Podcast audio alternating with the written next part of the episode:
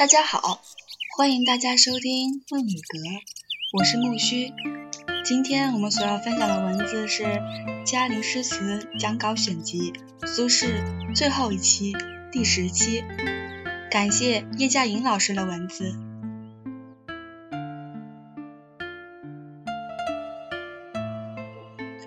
我们还要讲一首苏东坡的《木兰花令》，自欧公西湖韵。这也是一首小词。双羽已失长怀阔，空听潺潺千里烟。佳人犹唱醉翁词，四十三年如电抹。草头秋露流朱华，三五盈盈还二八。与与同是十翁人，唯有西湖波底月。我们说，词从五代到北宋到苏东坡，他所走的道路，经过了从歌言酒席间所唱的曲子，到诗人抒情言志所写的诗篇，这样一个演讲过程。苏东坡把词诗化，达到了最高的成就。古人用诗唱和赠答时，常常要用韵。但词是写给歌女们唱的，本无所谓唱和赠答。可是苏东坡现在就要唱和赠答，而且用的是欧阳修的韵。苏东坡在欧阳修当初考官时考中了进士，应该算是欧阳修的门生，所以欧阳修是他的前辈。苏东坡用欧阳修的韵，可见他已经把词的地位看得同诗一样，不再是。歌言酒席之间写给歌妓们的歌词了。我以前曾经说过，中国的词是从歌言酒席间的歌词逐渐引进到相当于诗的地位的。到了苏东坡这里，已经是这个词境的最高峰。苏东坡是这个演进的历史过程中成就最大的一个。我们可以从东坡词里看到他的成就，同时，不知大家是否注意到，苏东坡在词牌下边常常有个题目，或者是一个短的序文，像《念奴娇》的题目就叫《赤壁怀古》，像《永遇乐》就有一个很短的序文，“鹏程夜宿燕子楼，孟盼盼应作此词。”我们讲起定风波那首小词，也有一个小序：三月七日，沙湖道中雨，雨具先去，同行皆狼狈。余独不觉，已而遂行，故作此。在这里，我们可以看到词向诗转化了一个明显的迹象。过去的词没有题目，因为它是歌言酒席上唱的歌曲，只需用漂漂亮亮的词句描写一个女孩子的。相思、爱情之类，然后交给歌女们去唱就是了。苏东坡的很多词都有题目或者有短序，这正说明他是把词当作抒情言志的诗来写。诗有题目，因为诗写的是诗人自己的怀抱意志。现在词也有了题目，说明词已经演进到与诗具有相同的性质了。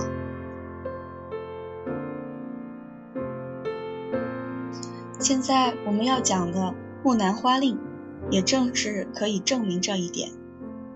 从前没有人用词来应酬和唱和，苏东坡用词来和他的老师欧阳修的韵，可见他已经把词的地位看得相当于诗了。我以前说过，苏东坡的才大，能够举重若轻，无论多么困难的题材，多么困难的韵字。他运用起来都能写得非常自然。《木兰花令》这首词的韵字都不是常见的韵字，但苏东坡写得非常好。苏东坡不只是这一首词用人家的韵用得好，他还有一首《水龙引》，次韵张志夫《杨花词》，写的比张志夫的原韵更好。我们现在没有时间讲那首词，你们可以把张志富的原词。和苏东坡的和韵加以比较，你们可以看出来，张志富的那首词写的真是不好。现在苏东坡用的是欧阳修的韵，他们两个人各有各的好处。词的排调有时有不同的名字，《木兰花令》也叫做《玉楼春》，就像《蝶恋花》又叫《雀踏枝》一样。我们先看欧阳修的原词：西湖南北烟波阔，风里丝黄生韵烟。舞鱼裙带绿双垂，酒入香腮红一抹。杯深不觉琉璃滑，贪看六幺花十八。明朝车马各西东，惆怅画桥风雨月。你看，欧阳修一开口就有他的特色，他真的是一个懂得赏玩的人。欧阳修曾经在殷州做官，所以这个西湖是颍州的西湖，而不是杭州的西湖。这个西湖据说是现在已经消失了，但当时曾经是一个很大的一片湖泊，所以他说：“西湖南北烟波阔，一阵微风吹过，管弦的声音在水波上流动，这就是水里丝黄声韵烟。”那个跳舞的女孩子，裙子上系着绿色的裙带，她一旋转，那带子就飞起来；她一立定。那袋子一下子就垂下来了。当这个女孩子喝过酒之后，她的脸上就像抹了上了一层胭脂。舞于裙带绿双垂，酒入香腮红一抹。这两句把那女孩子描写的很生动，里面有一种赏玩的意境，并没有什么明显的意念，完全是一种对美的欣赏。琉璃指的是酒，酒深不觉琉璃滑，是说虽然酒杯很深，可是他一下子就干了一杯，并没有感觉到杯里有那么多的酒。为什么呢？因为贪看六幺花十八，这六幺花十八是当时歌舞曲子的名字，它是歌舞中曲拍和动作最最频杂的一段。好了。到此为止，苏东坡写的都是繁华的歌舞，可下篇他就说了：“明朝车马各西东，惆怅画桥风雨月。”这就是欧阳修，他常常在散文之中表现出他对人生的一种体悟。苏东坡这首词里的“抹”字、“八”字、“华”字用的都很恰当，尤其是“八”字，“花十八”恰好是一个曲舞的名字。但如果现在你要填一个词，必须压一个“抹”字，你写什么“抹”呢？必须压一个“八”字，你写什么“八”呢？这就很困难。可是你看人家苏东坡的和韵写的真是好。欧阳修这首小词只是写听歌看舞的消遣，可苏东坡这首词从内容上说下来，实在是比欧阳修更丰富。苏东坡真是大才。他和人家的韵一点儿也不觉得拘束，而且能够用人家的韵字写出非常深远的情感来。头两句就写得极好：“双鱼已失常怀阔，空丁潺潺清烟烟。”这里边有很多人生的感慨。欧阳修当年在颍州做过官，苏东坡未放的时候也曾经来过颍州。这时距离欧阳修正在颍州做官的时候已经有。四十三年之久了，而且欧阳修曾经是苏东坡的主考官，是一个很欣赏苏东坡的人。苏东坡是很怀念他的。淮水是中国的一条很大的水，仅次于长江、黄河。流经颍州西湖的颍水则没有淮水那么大，也没有淮水那么出名。苏东坡在这里有两点写得很好，第一是秋景写得好。苏东坡的《后赤壁赋》。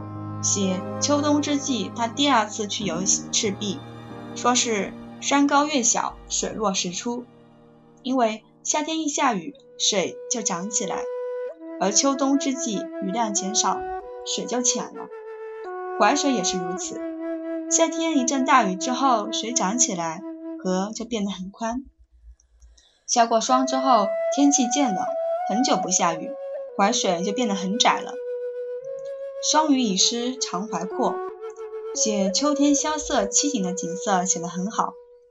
可是不止于此，它有第二点好处，这是一种像鱼的意思。这种像鱼只是和下一句对比才明显。这是苏东坡表示对欧阳修的怀念。写对一个人的怀念有不同的写法，有的人就写我真是怀念你啊，尽管他真的是怀念，可是写的太笨了。一点儿也不能给人感动，一点儿也不美。你看人家苏东坡写对欧阳修的怀念，写的多么自然、超越，多么形象化。他说那伟大的东西慢慢的已经消失了，欧阳修已经过去了，现在只留下了潺潺的饮水。虽然淮淮水的水少了，饮水的水当然也少了。当水少的时候，那水流就不会波涛澎湃。而是发出一种类似呜咽的声音，所以“双鱼已失常怀阔，空听潺潺轻饮烟”这两句既是写实，写颍州西湖秋景，又是对欧阳修的怀念，写的真是情景交融，欲托深远。这首词的头两句写风景是写实的，下边两句“佳人犹唱醉翁词，四十三年如电抹”。写情事也是写实，大家还记得吗？我们讲欧阳修的时候，说他在颍州写了一首《采桑子》，有“轻舟轻舟短照西湖好，春孙雨过西湖好，画船载酒西湖好”，都是歌咏当地的颍州西湖的。后来人们到颍州西湖来游玩的时候，都喜欢唱欧阳修的这些词。四十三年之后，这里的歌妓舞女们唱的依然是当年欧阳修的《醉翁词》，这真是真实的情事。可是这四十三年的往事消失之快，就像天上的一抹闪电。佛经上说的“如梦幻泡影”也是这个意思。苏东坡这感慨今昔写得很好，真是一笔就把所有的繁华都抹煞了。我刚才说了，华字和八字都很难押。我们且看苏东坡是怎么押的：草头秋露流珠滑，三五盈盈还二八。